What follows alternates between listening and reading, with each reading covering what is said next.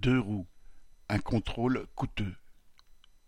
Jeudi 1er juin, le Conseil d'État a annoncé que les deux roues de plus de 125 cm3 vont devoir se soumettre à un contrôle technique obligatoire. Cela fait deux ans que le gouvernement comptait le mettre en place, prétextant une obligation européenne de 2014.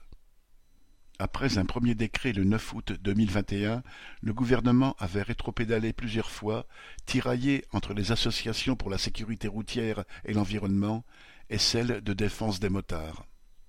Son décret initial était très large et englobait tous les deux roues motorisées et les voitures sans permis. Finalement, seuls les plus de 125 cm3 seront concernés, c'est-à-dire plus de la moitié des 3 millions de deux roues motorisées ce sont souvent des outils de travail ou des moyens de transport pratiques pour les travailleurs, même si c'est déjà moins le cas pour les plus de 125 cm3. Dans certaines agglomérations, recourir à un deux roues permet d'éviter le stress, la fatigue des heures d'embouteillage.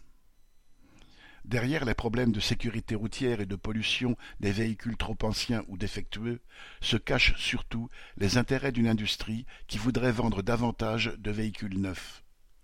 En 2021, la moyenne d'âge des deux roues motorisées de plus de 125 cm3 était de 9 ans. Les contrôles techniques et les montants élevés des réparations obligatoires qui s'ensuivent pousseront les conducteurs qui le peuvent à acheter plus de véhicules neufs. Face au problème collectif de la sécurité routière, la seule réponse du gouvernement consiste à créer de nouvelles sanctions. Si leurs deux roues ne passent pas le contrôle, les travailleurs les plus modestes devront se débrouiller pour aller au travail ou le perdre, ou s'endetter pour pouvoir changer de véhicule. Charles Legoda